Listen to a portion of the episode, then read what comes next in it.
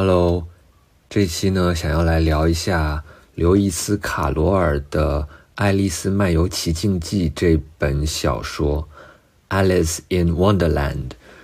嗯，这本书我想可能是很多人童年时候都读过，或者至少听父母讲过的一本书了。其实我不太记得我小时候到底有没有读过这本书了。因为我小时候一直分不清《爱丽丝漫游奇境记》和《绿野仙踪》这两本书到底哪本是哪本。呃，不过后来长大之后呢，有朋友强力推荐我去读一读爱丽丝的原著，所以我才去认认真真看了一遍《爱丽丝漫游奇境记》这个书的。我想你很有可能会知道，Louis Carroll。刘易斯·卡罗尔这个名字呢，其实是作者的笔名，作者的真名叫做 Charles Dodgson，查尔斯·道奇森。呃，那道奇森本人他是一个非常重要的逻辑学家和数学家了。呃，他一生当中的绝大部分时间都待在牛津大学的基督堂学院，呃，也就是 Christ Church 这个学院里面。他一开始在 Christ Church 里读书，后来毕业了之后呢，又在 Christ Church 里面教书。呃，不过我在这期节目里面还是用他的笔名来称呼他，还是把他叫做刘易斯·卡罗尔。关于刘易斯·卡罗尔本人以及他本人是如何创造出爱丽丝这个。角色这个形象的，有非常非常多可以聊的背景故事。不过呢，我不是很想在节目的一开始去聊这些背景故事，因为这些背景故事里面有太多复杂暧昧的、含混不清的内容，而且里面还掺杂着各种各样的无法证实的坊间传言。很多人一谈到 Louis Carroll 和《爱丽丝漫游奇境记》的时候呢，他们最津津乐道的就是这些背景故事和坊间传言，但但我个人非常不同意这种做法，因为我不认为这是进入爱丽丝这部小说的最佳途径。实际上，我会认为这些流传很广的背景故事和坊间传闻，非常大的扭曲了当代成年读者对这部奇幻小说的理解。呃，我可能会在节目的最后稍微谈一谈这些背景故事和坊间传闻，但是呢，在节目的一开始，我可能就先跳过这些背景故事，直接进入小说本身。小说的故事呢，开始于一个夏天的午后，爱丽丝跟姐姐坐在河岸边，姐姐在看书，爱丽丝在无所事事的发呆。他瞟了一眼姐姐的书，发现书上面既没有插图，也没有对话。于是爱丽丝心想：既没有插图，又没有对话的书能有什么用呢？这个时候，突然一只兔子跳了出来。这只兔子从背心口袋里掏出了一只表，然后自言自语地说：“天哪，天哪，我要迟到了！”说完呢，这个兔子就匆匆地跑进了一个兔子洞里面。爱丽丝呢，也竟然就跟着这个兔子钻进了那个兔子洞。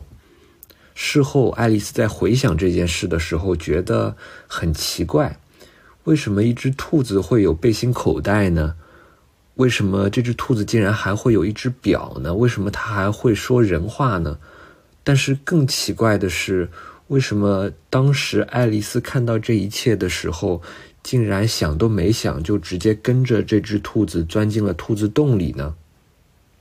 谁知道这只兔这个兔子洞是一口深不见底的井，而井底下是一个光怪陆离的地底世界。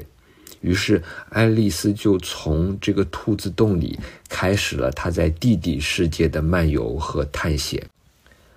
那么《Alice in Wonderland》这个书名呢，经常被翻译成。《爱丽丝梦游仙境》，而不是《爱丽丝梦游奇境》。但我认为，显然“梦游奇境”或者“漫游奇境”是比“梦游仙境”更加准确的翻译。为什么呢？因为 Wonderland 这个地底下的世界并不是一个仙境。当我们说仙境的时候，我们会觉得这个地方是在天上，或者是在另一个世界。而且我我们会觉得这个仙境好像仙雾缭绕，仙音袅袅，好像一切都特别美好，是一个理想国度。但是呢，爱丽丝进入兔子洞以后所遭遇的那个 Wonderland，绝对不是这样一种仙境。首先，Wonderland 它既不在天上，也不在另一个世界，它就在这个世界里。而且呢，它是隐藏在这个世界的地底下。其次呢，Wonderland 也绝对不是一个理想的国度。相反，这个地底世界简直就是乱七八糟、光怪陆离。在这个地底世界里面，没有任何道理和逻辑可言。地表世界的一切法则、一切法度，无论是物理规则还是社会规范，在这个地底世界都不再适用了。在这个世界里面呢，住着一群奇奇怪怪的人或者动物，他们说话做事的方式都毫无逻辑，但是呢，好像又自成一套逻辑，自成一套非常奇怪的逻辑，好像一切事情非常都非常的无厘头，有一种你在看周星驰电影的感觉。比方说，一只老鼠上一秒还在讲故事，下一秒突然就睡着了，这个故事也没有个结尾。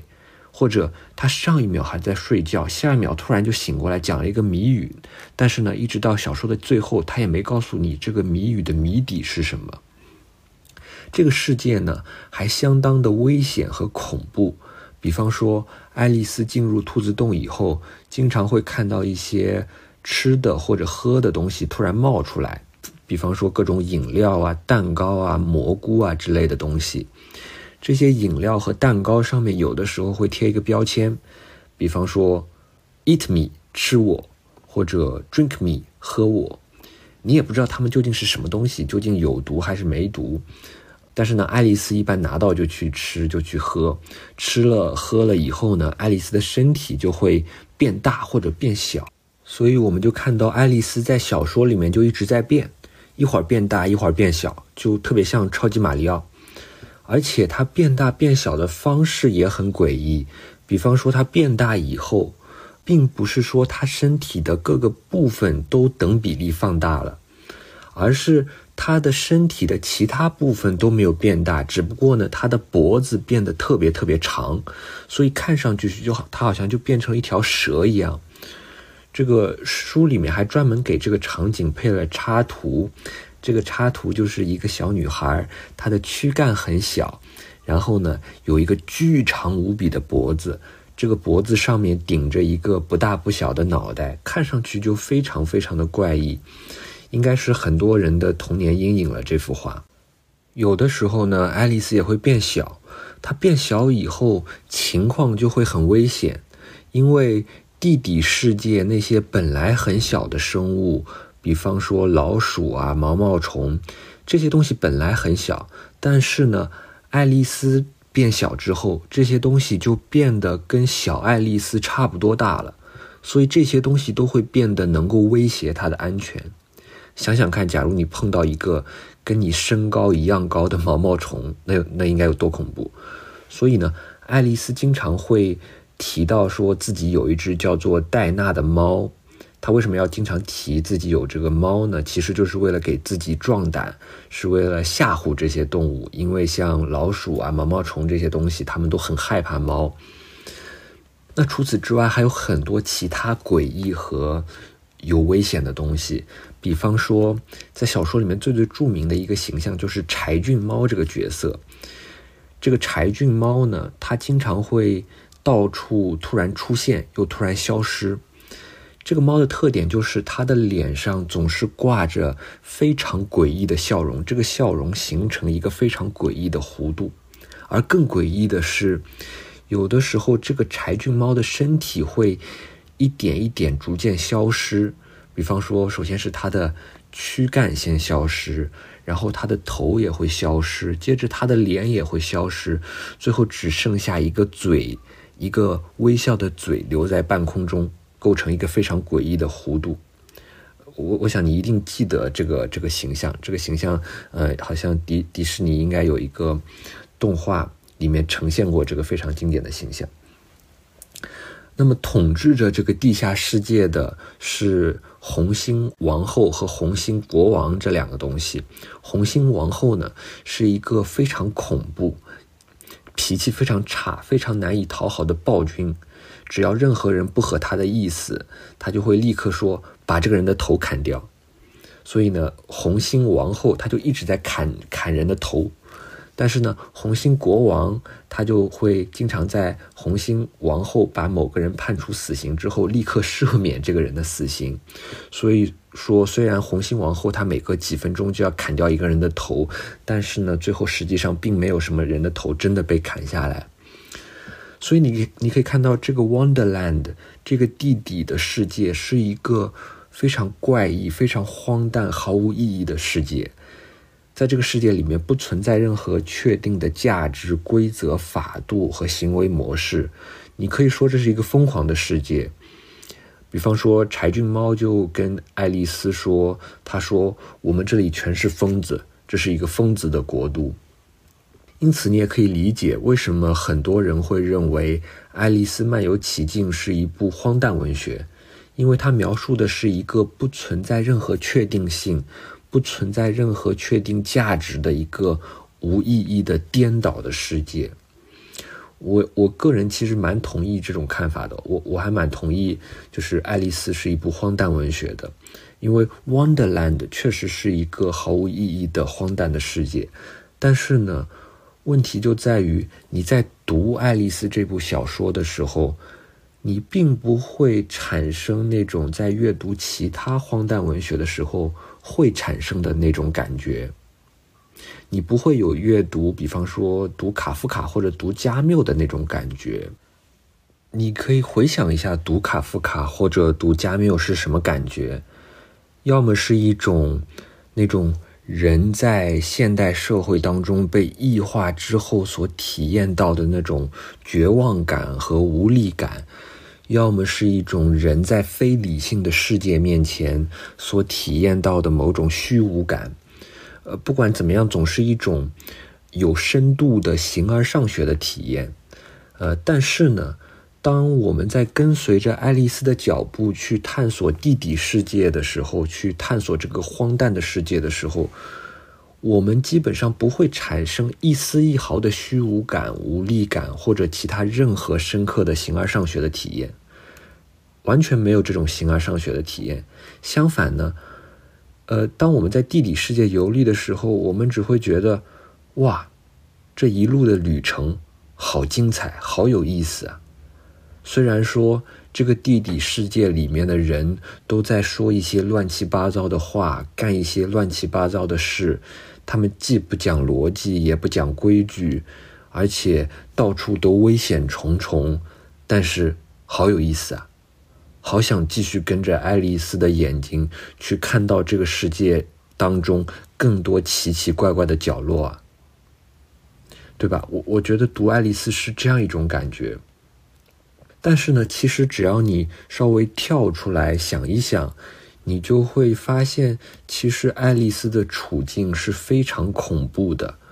呃，因为爱丽丝是一个只有七岁的小女孩你想想看，一个七岁的小女孩她一个人掉进了一个四千英尺深的洞里面，然后呢，她要一个人在这个奇形怪状的地底世界里面去探险。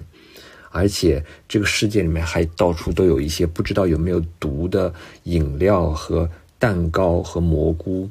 如果你喝了这些饮料，吃了这些蘑菇之后呢，你的身体就会产生各种奇特的变异，经常会被困在那里或者困在这里。而且这个地底世界里面还有一个特别喜欢把别人头给砍掉的暴君。其实只要稍微想一想，都觉得这应该是一个恐怖故事才对。呃，如果说爱丽丝在地底世界的冒险都是爱丽丝做的一场梦的话，那这场梦其实应该算不上是一场美梦，应该是噩梦才对吧？但是呢，你读的时候好像并不觉得这是一个恐怖故事，并不觉得这是一个噩梦。你甚至不会为了这个小女孩的前途命运去担忧，这一点不是很奇怪吗？因为你只要稍微想一想，你就会发现，你其实她的前途命运是非常堪忧的。那为什么你不会为她担忧呢？我觉得这很大程度上是因为我们在读小说的时候，我们是在追随着爱丽丝的眼睛，我们是在用他的眼光去打量这个世界。而爱丽丝打量这个世界的时候，她所采取的态度，首先并不是恐惧和害怕，而是好奇和惊讶，或者好奇和惊叹。嗯，虽然说爱丽丝她在遇到困难的时候，有的时候也会流眼泪，也会哭，也会害怕，但是呢，她的这种情绪往往很快就消失了。爱丽丝对地底世界的好奇心，好像把她本应该有的那种恐惧和害怕给冲淡了。比方说，爱丽丝刚刚掉进兔子洞，她在瞎吃了很多东西以后，身体不断的变大变小。她的第一反应并不是害怕，而是感到很好奇。呃，她有一句非常非常有名的台词啊，这个台词叫做。Curiouser and curiouser，就是说，太奇怪了，太奇怪了。呃，但其实 curiouser 不是一个词啊，因为 curious 的比较级应该是 more curious，对吧？呃，而不是 curiouser。但是呢，Lewis Carroll 就让爱丽丝说出了这个不合语法的词。呃，其实 curiouser and curiouser，呃，构成了整本书的一个基调。一方面是在说这个地底世界越来越奇怪了，但另一方面也是在说爱丽丝对这个地底世界越来越感到好奇和惊讶了，对吧？因为 curious 它既可以指这个东西也很奇很奇怪，也可以指对这个东西的好奇心。再比方说呢，有一次爱丽丝吃了一个东西以后，身体突然开始膨胀。膨胀到把整个屋子都塞满了，快要把这个屋子给撑爆了。于是爱丽丝就有点担心，她心想：我千万不能再变大了，因为我再变大的话，我的脖子就要断了。但是呢，她的这种担忧又立刻被她的好好奇心所取代，她就开始琢磨：哎，我一会儿变大，一会儿变小的，搞得我都不知道自己是什么东西了。那接下来我会变成什么东西呢？好想知道接下来我会变成什么样啊！于是他就开始想自己接下来会变成什么样。想着想着，他又有点难过了，有点后悔了。呃，因为他觉得可能自己一开始就不应该钻到兔子洞里面来，因为兔子洞里一点也不舒服。如果待在家里的话，肯定要比现在舒服多了。但是呢，他又立刻转念一想，他想到。进到兔子洞来以后，经历了好多有意思的事情啊！如果我不来的话，我就看不到这些有意思的事情了。好想知道接下来在我身上会发生什么。这就是爱丽丝的一种独特的思考方式。所以，之所以这个地底世界被称为 Wonderland，呃，这不仅仅是说这个地底世界充满了 wonder。并不仅仅是说这个地底世界里充满了奇妙的东西，更加是说爱丽丝对这个地底世界充满了 wonder，也就是说爱丽丝的心中充满了 wonder，充满了好奇和惊叹。我觉得真正帮助爱丽丝在地底世界去克服荒诞、克服恐惧的，并不是爱丽丝的勇气，也不是爱丽丝的什么天真无邪啊、善良啊之类的东西。如果你去读爱丽丝的小说，你会发现，爱丽丝这个小姑娘，并不是那种很天真、很善良的小孩。在大部分的时间里，爱丽丝说实话都挺没良心的，挺没心没肺的。但是，我觉得这个也是对于小孩非常真实的刻画。就是我其实觉得，真实的小孩就是没心没肺的。我从来不觉得小孩是多么天真善良的生物。我会认为，真正代表着赤子之心的，并不是所谓的天真善良，而是那种小孩所独有的好奇心，是那种在面对一个陌生的世界的时候，充斥在他心灵当中的那种惊讶感、惊奇感。而真正引领着爱丽丝在地底世界当中去不断冒险、不断克服重重困难的，也是他的好奇心，是他对这个世界的惊讶和惊奇，他的 wonder，他的 curious and curiouser。所以，爱丽丝几乎在小说当中就是不断的在问同一个问题：What's next? What's next? 接下来会发生什么呢？接下来我会变成什么东西呢？接下来又有会什么新的好玩的事情出现呢？所以。爱丽丝其实在我看来，代表了一种面对荒诞、面对无意义的一种完全崭新的态度，一种不同于其他荒诞主义作家的态度。你可以想象一下，呃，卡夫卡小说里面所描写的那种人在现代无意义的社会当中的那种异化、那种绝望或者加缪的那种。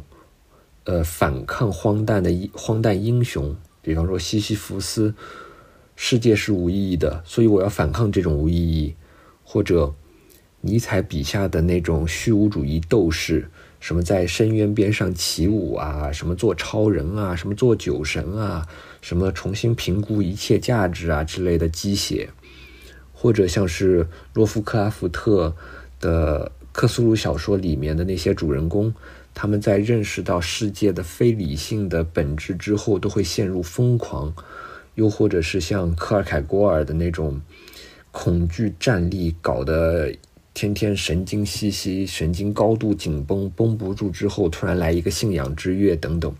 这些是经典的荒诞作家对面对荒诞、面对无意义的时候所采取的态度。但是呢，这些是一个一本正经的大人会采取的态度，而爱丽丝是一个小女孩。一个小女孩在面对荒诞、面对无意义的时候，她的态度是什么样的呢？很简单，她的态度就是好奇和惊讶，是 wonder，是 curious and curious，就是是啊，这些荒诞不这个荒诞不经的地地底世界实在是太无厘头了。实在是一点道理都没有，但是又好有意思。我好想看到更多，我好想经历更多，我好想知道接下来会发生什么。这种 wonder，这种 curiosity，既不是对虚无的反抗，也不是在虚无当中沉沦，也不是陷入某种洛夫克拉夫特式的疯狂。这里没有紧张，没有绝望，没有人和自身的异化。有的只是非常简单的好奇和惊讶，以及以及这种好奇和惊讶所带来的一种冒险精神，就是世界是荒诞不经的，世界是无意义的，但是呢，我要在这个荒诞不经的世界里面去游历、去探索。世界是如此的古怪，但是呢，让我来看看 What's next，让我来看看接下来会发生什么。这种好奇心并不是说要去探究什么表象背后的本质，就好像在这个无意义的荒谬的地底世界背后还有什么更深层次的东西等待你去挖掘、去发掘一样，并没有这个更深层次的东西。这个无意义的荒诞的表象就是一切。《Wonderland》里面发生的那些。事情那些对话就是没有意义的，就是荒谬的，没有什么更深层次的意义等待你去发掘。所以我其实非常反对那些试图用哲学理论或者精神分析理论或者精神病学的理论，呃，想要在《爱丽丝》这部小说当中去挖掘什么深层意涵的那些解读，并没有这些深层意涵，呃。爱丽丝的小说里面有一个人物叫做公爵夫人。这个公爵夫人呢，她最大的爱好就是她遇到任何事情都要从里面总结出一些背后的道理。比方说，有一次公爵夫人和这个爱丽丝他们在看一场球赛，这个球赛进行的非常顺利。公爵夫人就说：“球赛进行的非常顺利，这件事情里面就有一个哲理。这个哲理是什么呢？”这个哲理就是是爱推动了这个世界。爱丽丝就觉得公爵夫人的这个做法非常无聊，所以爱丽丝就直接跟公爵夫人说：“也许这里并没有什么道理。”所以，我觉得爱丽丝的这个话就代表了，呃，爱丽丝她本人在面对荒诞的无意义的世界的时候的态度，也就是爱丽丝她不是一个有深度的角色，他是一个完全活在表层、活在表面的角色，他很少去挖掘表象背后的深层意涵。但是呢，爱丽丝有一双孩子的眼睛。所以，他能在荒诞的世界当中感到好奇、感到惊讶。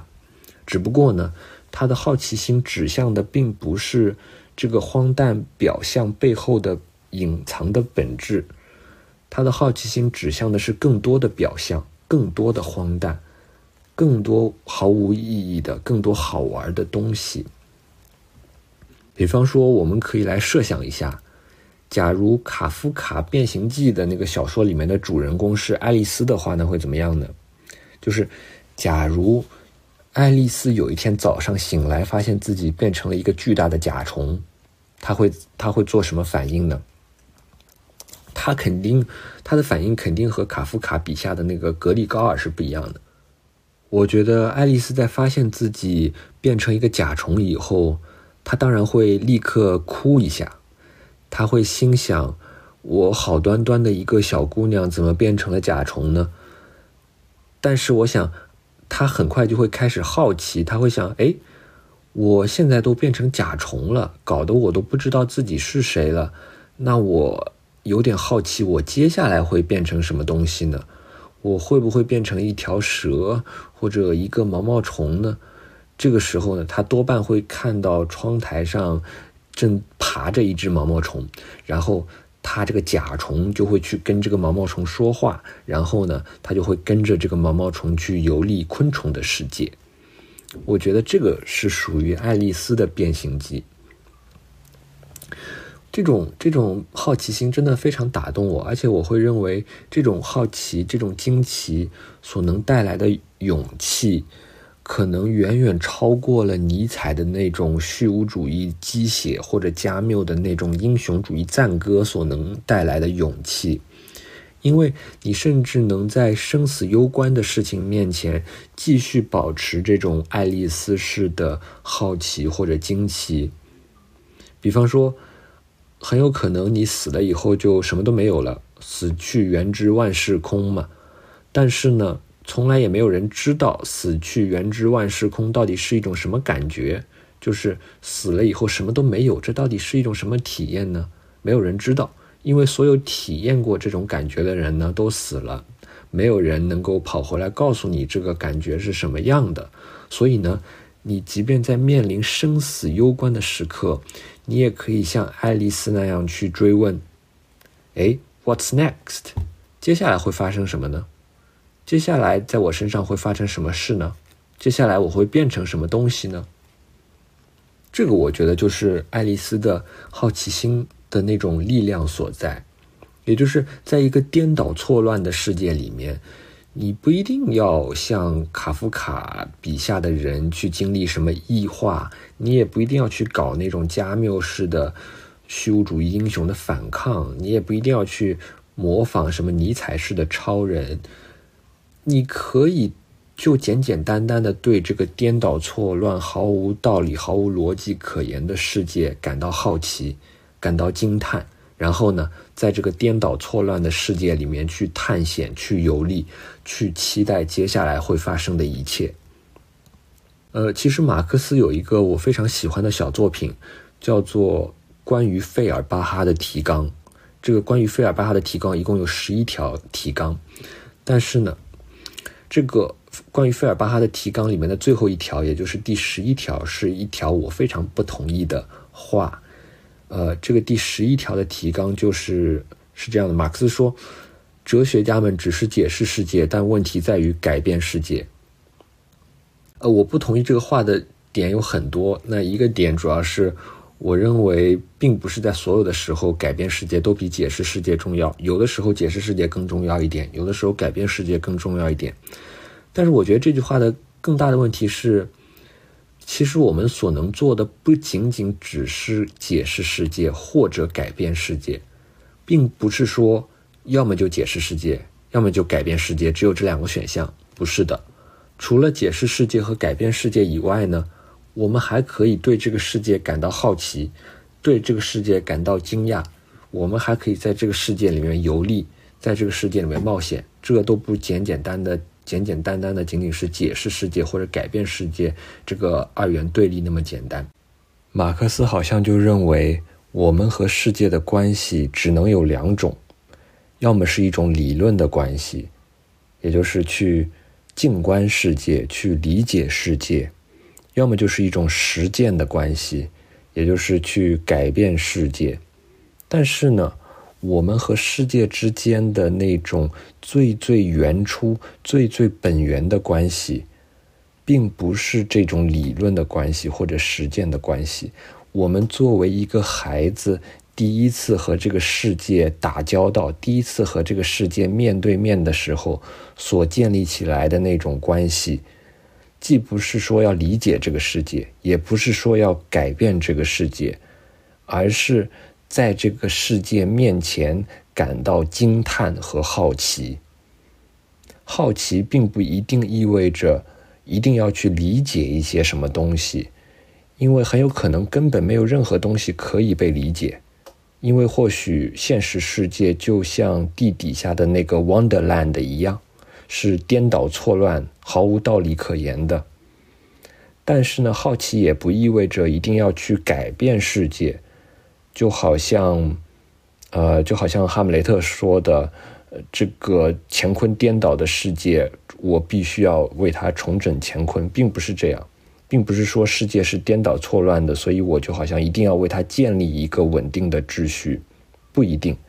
我可以仅仅就只对世界感到惊叹、感到好奇。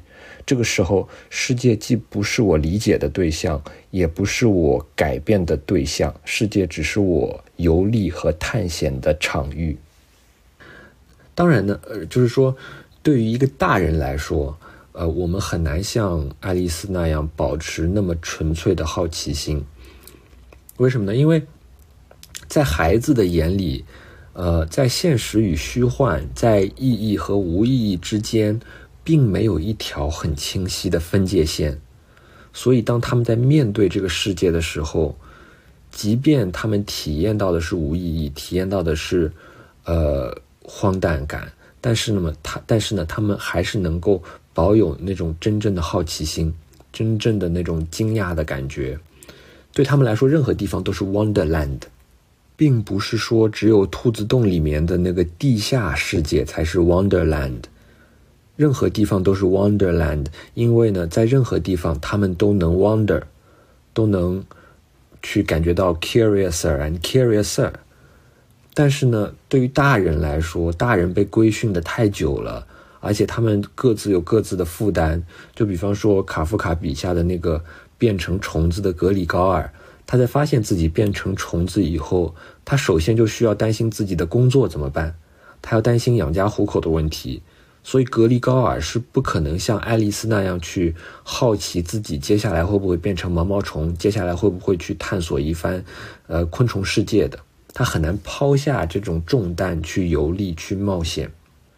在《爱丽丝漫游奇境记》这个小说里面呢，呃，路易斯·卡洛尔告诉我们，在进入兔子洞以后，会有一道门，这道门通向了 Wonderland，但是这道门非常非常的小，所以如果你的身子很大的话，那你是没有办法通过这道门的。所以你要去先喝一种变小的药水。把你变成一个小小的人儿，然后你才能通过这个门。这个好像就是在说，如果你已经长得太大，你就无法再像孩子那样进入这个 Wonderland 里面了。但我想，这并不是在说，对于我们这种大人，我们就永远的告别了 Wonderland，就永远的告别了那个神奇的地底世界了。在《爱丽丝漫游奇境记》的结尾的地方呢？我们看到，呃，爱丽丝在跟她的姐姐去讲述她梦游奇境的整个过程。爱丽丝的这个姐姐，就是我们在小说的一开头所提到的那个，在那里一本正经看书的那个姐姐。这个姐姐听爱丽丝说了这一连串的故事之后呢，他也做了一个梦。他梦到爱丽丝跟他讲述的一切，他梦到了毛毛虫，梦到了老鼠。梦到了那个喜欢砍人头的皇后。我读这一段的时候，我就感觉我就像是爱丽丝的姐姐一样，就是这个姐姐她已经是一个，她已经不再是一个小孩了，她已经长大了。我跟她一样，我也长大了，我已经没有通往地底世界的钥匙了。但是呢，好在还有爱丽丝，好在还有这部小说。这部小说它的故事就像是一瓶喝下去会变小的药水。我只要看一下这个小说，好像我就可以重新变成一个孩子，好像就又重新获得了能够进入 Wonderland 的资格。爱丽丝这部小说就聊到这里。你很有可能知道，《爱丽丝漫游奇境》这本书的主人公爱丽丝呢，其实是现实当中的一个人。而整个《爱丽丝漫游奇境》的故事，其实是作者 Louis Carroll 在某个夏日的午后，在牛津一条河的小船上讲给爱丽丝本人听的。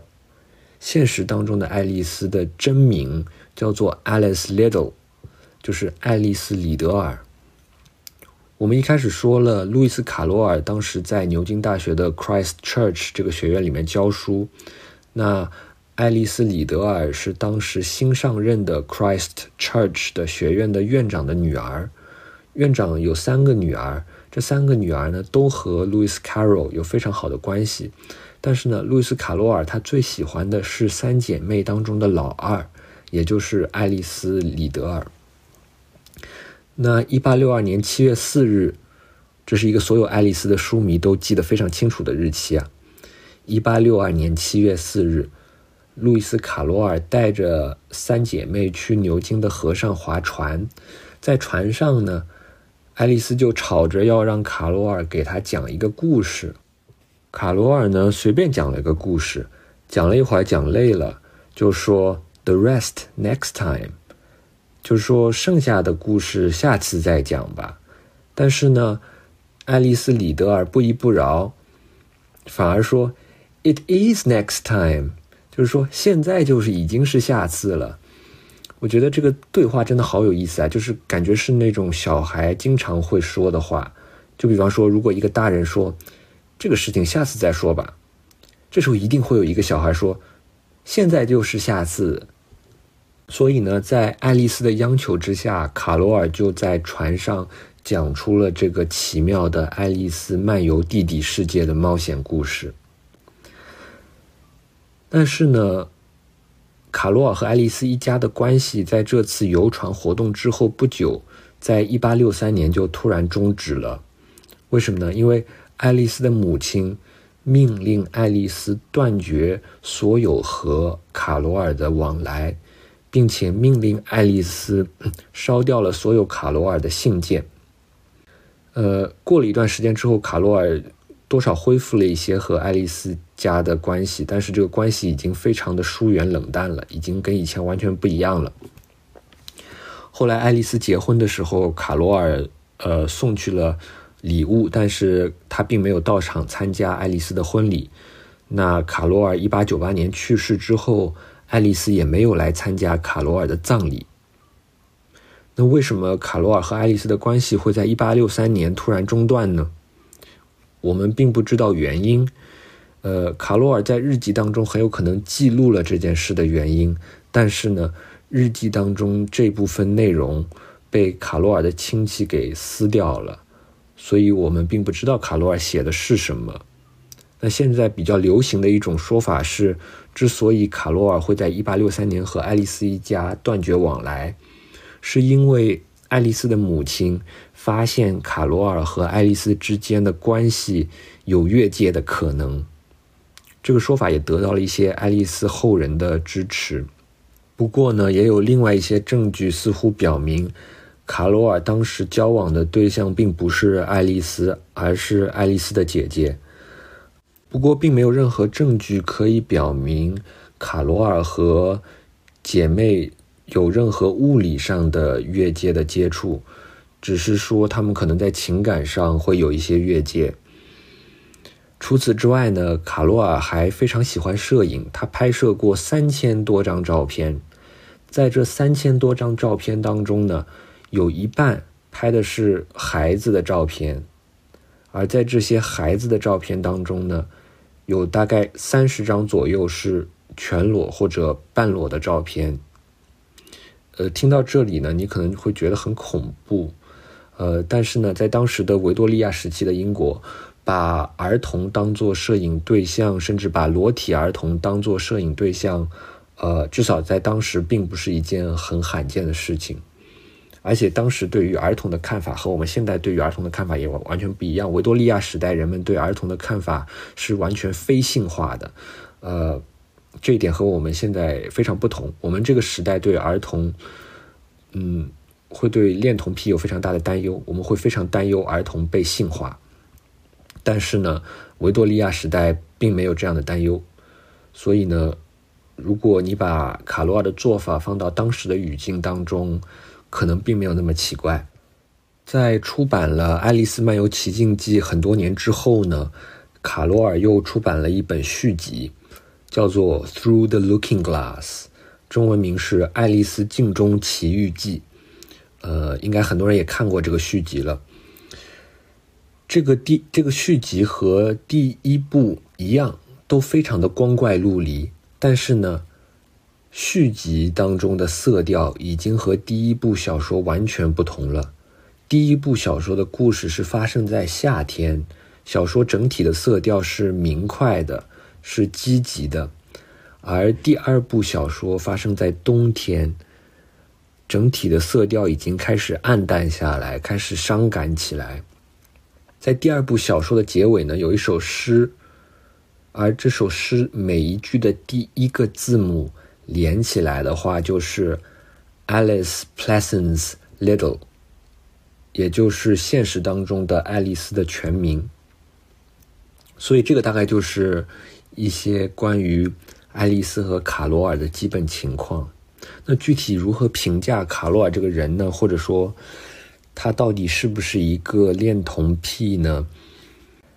呃，我个人觉得，显然卡罗尔对于爱丽丝，对于现实当中的那个爱丽丝的情感，远远已经超过了一个普通长辈对朋友的孩子会会有的那种情感。但我觉得很难说这种情感是不是就一定是某种不伦的爱恋。我个人觉得不是，应该还没有证据可以表明这一点。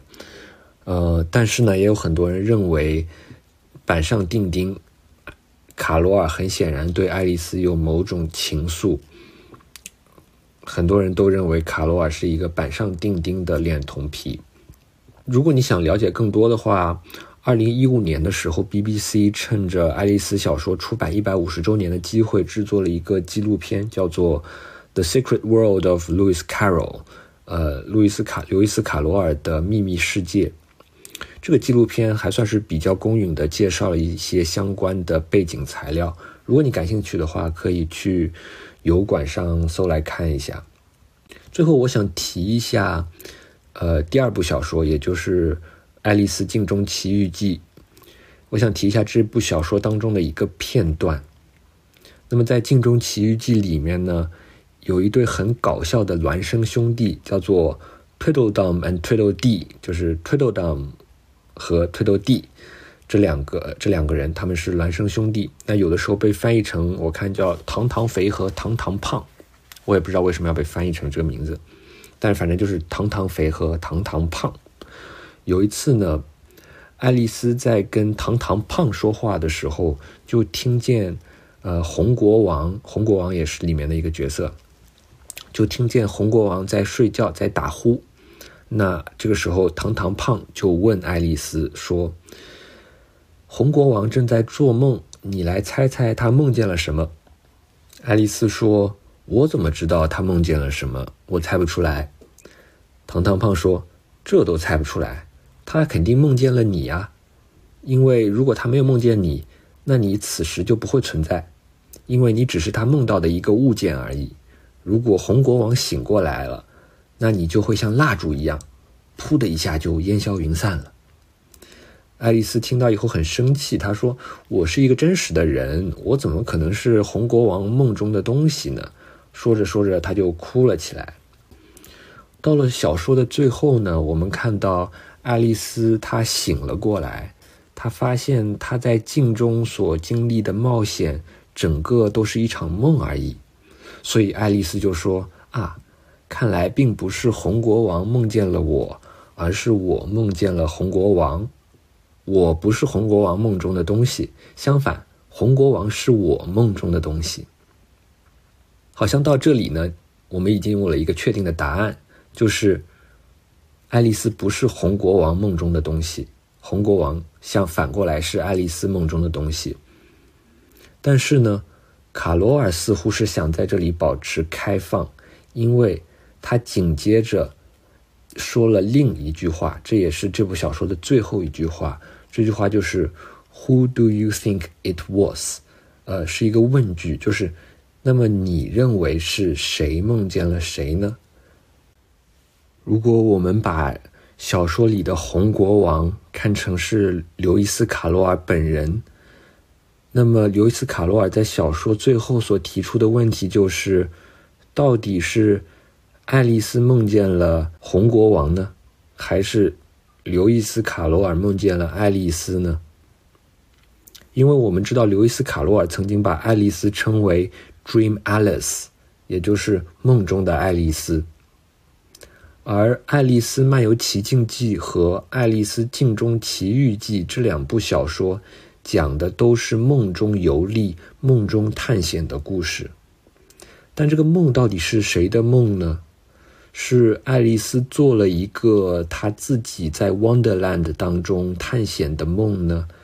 还是刘易斯·卡罗尔做了一个关于爱丽丝的梦呢？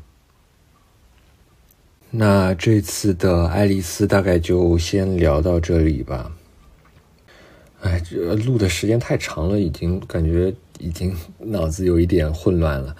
啊，下下下次下次聊什么呢？我还没有特别想好。嗯。很久没有聊科幻了，所以我可能有点想要聊一次科幻，但具体聊什么科幻，可能还要再想一想。如果没想出来的话，我可能就又回归纳博科夫系列去做一期防守。呃，如果想到的话，我就先聊科幻，然后再下次再聊防守。接下来呢，会有一段。我因为世界读书日而即兴补录的一个应景的一段小内容，本来想放在节目的最开头的，但是因为录的太随意了，后来我听了一下，发现口齿特别不清晰，所以我打算就放在节目的最后了。如果你感兴趣的话，可以把它听下去；如果你不感兴趣的话呢？那这次的节目就先到这里，谢谢收听，我们下期再见。我刚刚在上传节目的时候，突然发现今天好像是世界读书日，所以我想或许我可以随意录一点和读书相关的内容，分享一下我最近读到的一点点东西。我可能会把这一段补录的内容加在节目的开头，而不是结尾，因为如果我加在结尾的话，可能就没什么人听了，因为没什么人会听到节目的结尾的。那我最近在书店里面买到一本勒古恩新出的文集，呃，这个文集叫做《Space Crown》，它收录收录了勒古恩有关呃性别、有关写作、有关衰老、种族。和母亲等等议题的各种作品吧，有短篇小说，还有散文，还有呃论文等等。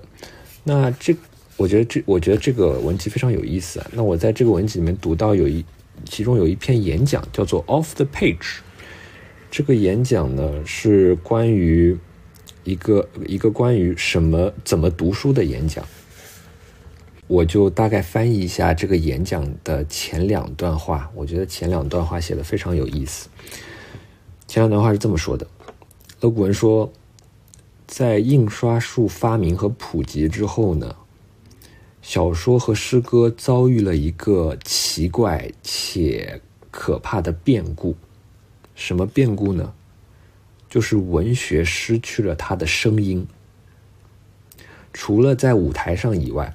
就是除了那些被搬上舞台的剧作或者小说以外呢，文学是完全没有声音的。然后勒古恩就说：“他说，当我出生，在我出生的那个年代，文学的沉默被认为是一种必要的美德和一种文明的标志。虽然说奶妈和祖母这种人，他们会愿意给小孩子讲故事，然后那些没什么文化的人，他们经常会说，会吟诵一些狗屁不通的诗歌，但是呢，那些。”真正受过教养的人，对于那些真正受过教养的人来说，他们认为真正重要的东西，也就是文学是没有声音的。文学只和文字相关，而文字呢，只是那些被印刷术印在纸张上面的没有声音的黑色的符号。所以呢，伴随着这个书籍的大量普及所带来的是一种。文学的无声化，因为本来文学是口述的嘛，就是大家互相吟诵诗歌、互相讲故事啊。文学本来是一种声音的艺术，但是呢，文学现在变成了一种默读。你读书好像只是你在脑子里面去一遍遍的过这个书里面的内容，但是呢，这个书里面的内容本身不发出声音了。对这种文学的沉默的一个最好的体现呢，勒古恩认为是在图书馆里面，因为图书馆是读书的场所嘛。可是呢，你在图书馆里面读书的时候是绝对不能发出声音的，所以勒古恩把图书馆形容成是沉默女神的神殿，而这个神殿呢，有一个守护这个神殿的祭司，这个祭司就是图书管理员。每当你试图在图书馆里发出声音的时候，这个图书管理员呢，就会过来制止你，告诉你不要打破图书馆的沉默。但是勒古文他就说，其实你读书，但是不发出声音，就跟你看一份曲谱、看一份乐谱，但是不去演奏这份乐谱，或者不去听这份这个音乐的演奏一样，都是不完整的。我觉得这个比喻特别有意思，就是我之前没有想过这个比喻，就是如果图书，如果书籍和乐谱是一样的，对吧？那么。你是不能够仅仅读它的，或者你是不能够仅仅用眼睛去看它的，你需要去演奏它，去表演它。就像一个乐谱，如果你仅仅用眼睛去看这个乐谱，但是不去表演或者不去欣赏一个呃演奏，那么你的这个看乐谱的活动就是不完整的，你并没有真正的欣赏到这个音乐的内容。那文学也是一样，如果你没有去发出声音，没有去听到这个文字。本身所发出的声音的话，那么你的这个鉴赏或者你的这个读书的活动也是不完整的。在这个文集里面还有另外一篇文章，呃，这个文章的名字叫做《The Sound of Your Writing》，就是呃你写作的声音。这个里面也提到，这篇文章里面也提到，他就说一个好的写作者就像一个好的读者一样，一个好的写作者和一个好的读者。他们都需要训练一个感官，就是耳朵。为什么呢？因为对于文学来说，它最重要的一个要素，或者最重要的一个物理要素，就是它的声音。那我们一般在评价一个文学作品它的好坏，比方说一个散文或者一个小说、一个诗歌，它这句话写的是好还是不好的时候，我们最直接的反应是说这句话听上去对不对？这句话听上去美不美？这段话听上去是不是流畅？这个词听上去是不是一个应该被放在这里的正确的那个词？我们的评判标准总是和听觉相关的，所以乐古人就认为，我们在谈论读书的时候，似乎总是认为读书是一个和视觉或者和。你的理性官能相关的部分，但是这个时候你忽略了文学它最重要的一个美学的性质，啊，这个美学的性质是和你的听觉相关的，就是这个文字它的视它的听觉效果是什么样的，它的韵律是什么样的，它的节奏是什么样的，这个东西决定了文字本身的意义和美感是不是准确到位。这这个是我。非常非常少想过的一个点吧。我之前一直觉得好像文学是更多和想象力有关，但是其实不是的。在读书的这个活动当中，或许最重要的感官还不是想象力和视觉，而是听觉。